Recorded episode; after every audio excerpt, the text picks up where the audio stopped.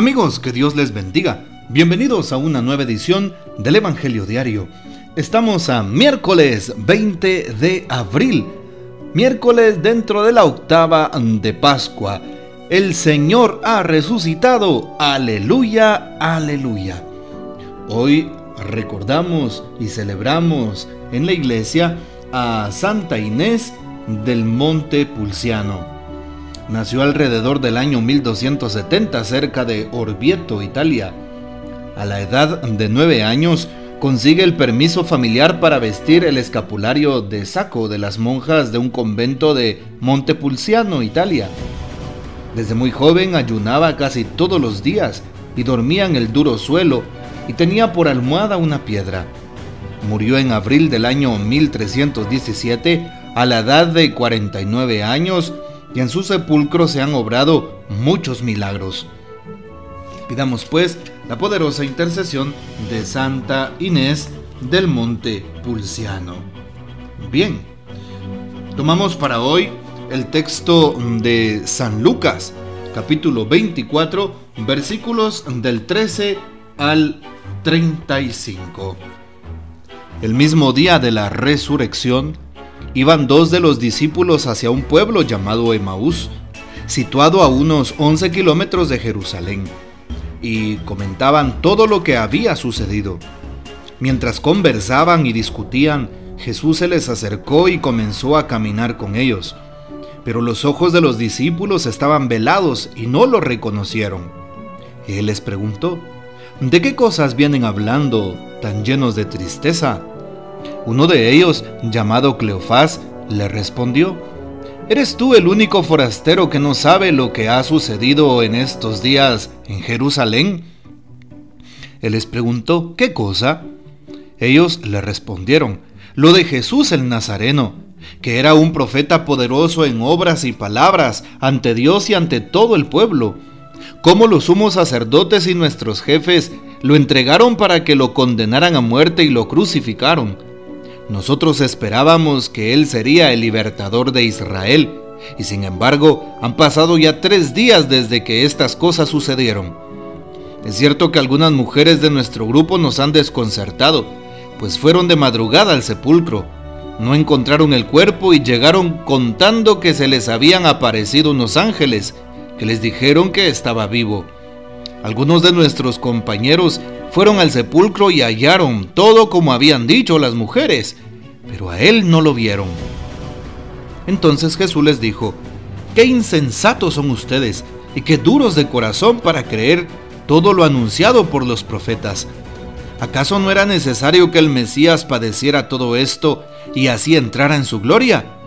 Y comenzando por Moisés y siguiendo con todos los profetas, les explicó todos los pasajes de la escritura que se referían a él.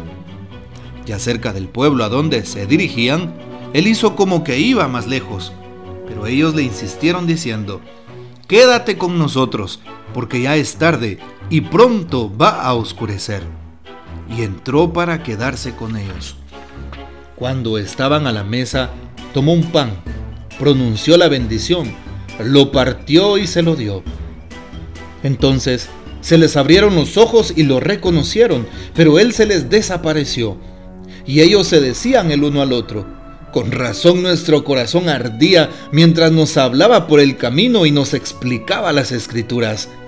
Se levantaron inmediatamente y regresaron a Jerusalén, donde encontraron reunidos a los once con sus compañeros, los cuales les dijeron, de veras ha resucitado el Señor y se le, se le ha aparecido a Simón. Entonces ellos contaron lo que les había pasado por el camino y cómo lo habían reconocido al partir el pan.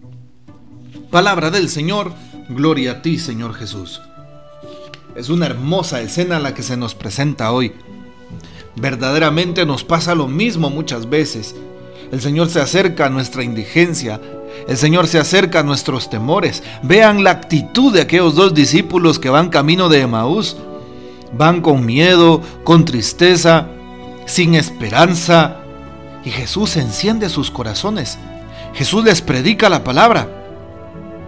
Jesús está con ellos. Jesús hace acto de presencia en sus vidas. camina con ellos y no se dan cuenta y no lo reconocen.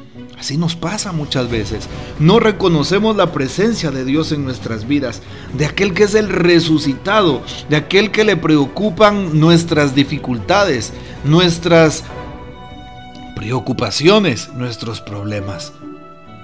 Hoy entonces nos damos cuenta cómo San Lucas nos describe tan hermosamente este pasaje.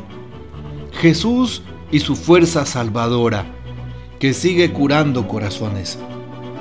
Veamos cómo hoy este pasaje nos muestra un encuentro entre el Señor y aquellos discípulos, pero se dejan vencer por las cosas y sentimientos y pensamientos que están viviendo en ese momento. Todos los sentimientos que nos embargan en la vida no nos dejan ver a Jesús, no nos permiten ver más allá de nuestros ojos. Y por eso debemos alzar la mirada de la fe para ver por encima de nuestros problemas, de nuestras dificultades, de nuestras tristezas, de nuestras pruebas, de nuestros pecados, de nuestras caídas. Por eso, hoy el Señor es el que toma la iniciativa y empieza a explicar las escrituras. Jesús resucitado está con ellos. Los alienta en la fe. Muchas veces nos pasa como aquellos hombres que nos cuesta creer, que nos cuesta realmente interpretar lo que sucede nos damos cuenta que Jesús empieza a hablarles de las escrituras, a explicarles la palabra, empezando por el Antiguo Testamento. Y hoy nos dice el texto que no reconocieron a Jesús, sino hasta que hizo ademán de pasar adelante, de irse. Y dice hoy que lo invitaron a quedarse, Jesús entra con ellos para quedarse. Vean ustedes qué hermosas esas palabras. ¿Sí? Qué hermoso lo que dice hoy entró con ellos para quedarse. Ahí, está. Qué lindo Jesús quiere quedarse con nosotros en nuestra vida cristiana. Quiere quedarse en nuestras familias. Quiere quedarse en nuestra indigencia. Quiere quedarse en nuestra pobreza. Quiere quedarse en nuestros momentos duros. Quiere quedarse en nuestras batallas. Quiere quedarse el Señor ahí con nosotros a cada instante. Y la pregunta es, ¿será que estoy aceptando que Jesús se quede, que esté conmigo, que no me desampare? Bueno, pues te invito para que tú veas este texto con esperanza, con alegría, con amor. La persona de Jesús está siempre pendiente de lo que a ti te pase. No lo olvides. Preséntale a Jesús todos tus temores, todas tus preocupaciones, todos tus cansancios, todos tus males, incluso tus pecados. No tengas miedo. Jesús es el resucitado. Él ya ha vencido a la muerte. Él ya ha vencido al pecado. Él nos invita a tener una vida nueva y distinta. Hoy también nos damos cuenta cómo reconocen a Jesús en un momento muy sublime y especial para todo cristiano católico. Y dice que es la Eucaristía. Sí, la Eucaristía. Este evangelio podemos eh, pues retomarlo en ese contexto eucarístico. Le dicen, quédate con nosotros, Señor, la tarde está cayendo. Y entonces Jesús se queda, entra a cenar y cuando toma el pan, estando a la mesa, pronuncia la bendición, lo parte y se lo dio. Y allí dice el texto que se les abrieron los ojos, pero no precisamente los ojos eh, de manera física, se les abrieron los ojos de la fe, lograron abrir su corazón. En la Eucaristía reconocemos la presencia verdadera, real y sustancial de Jesús, presente ahí, vivo, en medio de su pueblo. Jesús está vivo. Jesús está aquí. Y por eso San Lucas describe lo que acontece en ese momento en la institución de la Santa Eucaristía. Ahí está Jesús presente, cuando parte el pan.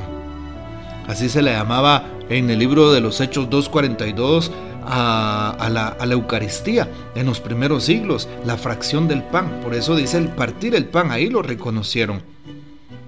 Y por eso hoy le pedimos a Jesús que nos ayude a reconocerlo en Eucaristía.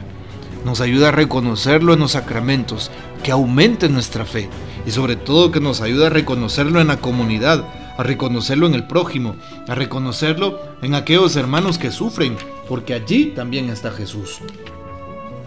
Hoy, qué importante es que nosotros nos dejemos impactar por Dios, que nuestro corazón se caliente porque muchas veces se enfría por la rutina diaria, se enfría porque he dejado la oración, se enfría por mi tibieza espiritual, se enfría porque no logro eh, servir como Jesús se lo merece, se enfría por tantas cosas.